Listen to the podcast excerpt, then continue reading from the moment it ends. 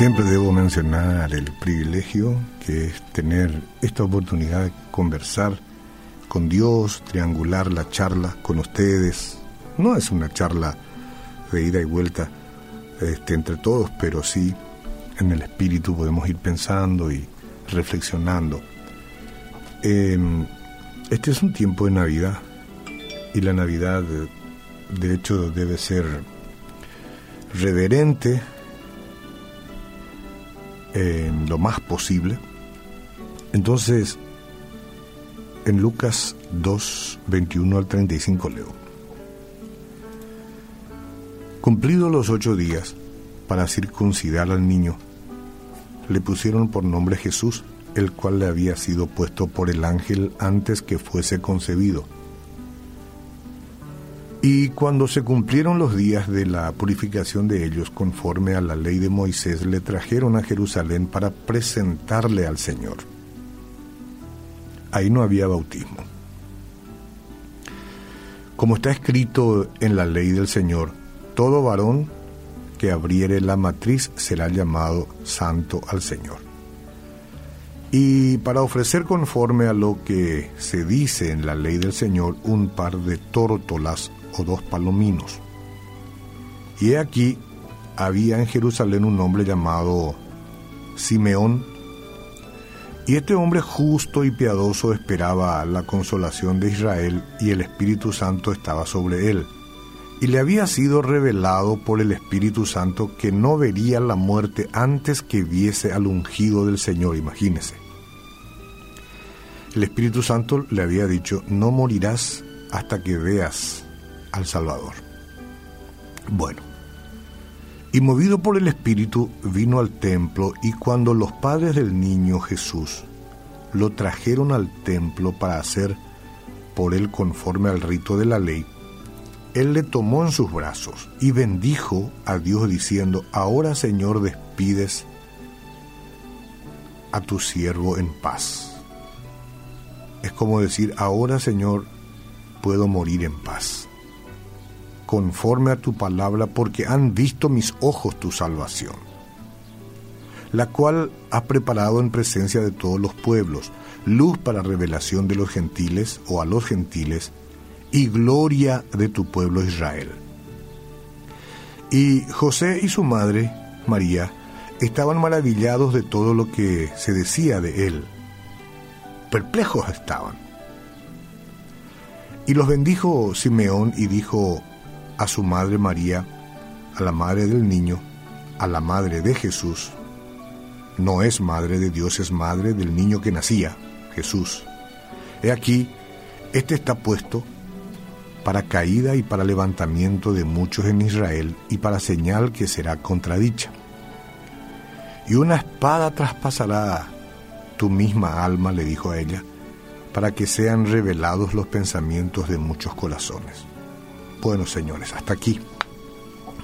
Y aunque nosotros solemos asociar la Navidad con celebraciones felices, bueno, también es un tiempo apropiado para reflexionar con seriedad en cuanto a asuntos eternos.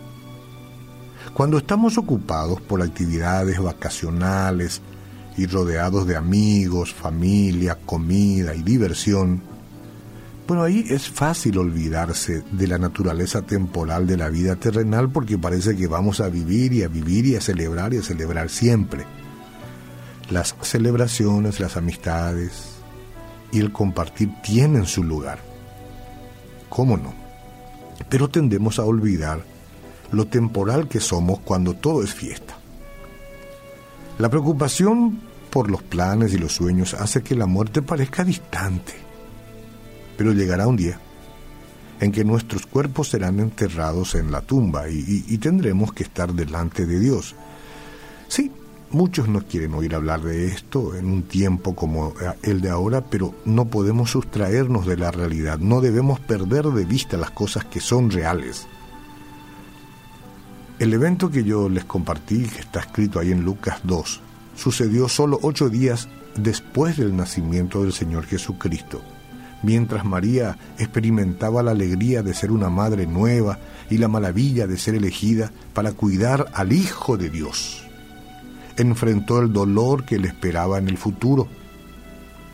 Simeón ya le profetizó que una espada atravesaría su alma. Imagínese lo que Jesús iría a experimentar 33 años después.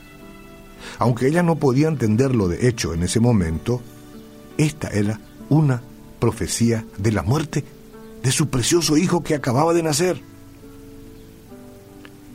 Entonces, la celebración sí, está bien, pero la cruz pende como una sombra sobre el pesebre, porque este bebé estaba destinado a morir por los pecados de usted, de mí, de la humanidad.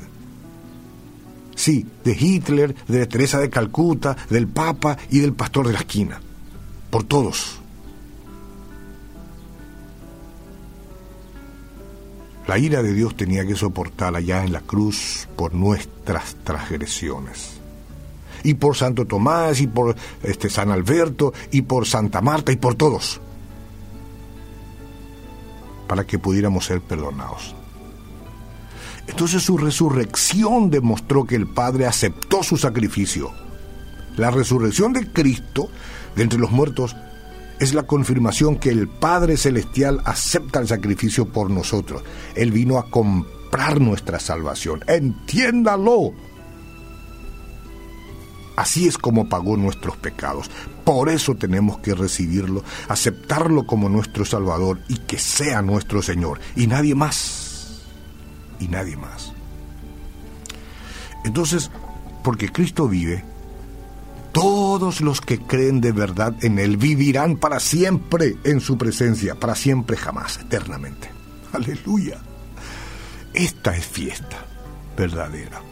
Entonces, en medio de todas esas celebraciones, no pierda de vista su preparación para la eternidad. Ahora, mañana, el 23, el 24, el 25, cuando comience el año, reflexione sobre su vida, sobre su muerte y futuro eterno hacia que este, haga que la Navidad y este fin de año sea más significativo para usted pues le ayudará a entender que Cristo vino a morir para que todos los que creen en Él puedan ir al cielo por la eternidad. Garantizados los que creen, los que creen en Él, los que se apartan de todo tipo de otros dioses que nada tiene que hacer en la vida de uno. Nadie. Ningún tipo de pensamiento, ninguna adoración fuera de Jesús, Hijo de Dios, Padre, Hijo y Espíritu Santo, tiene valor para Dios. La gente continúa tiene su autonomía, pero no está bajo la cobertura de Dios.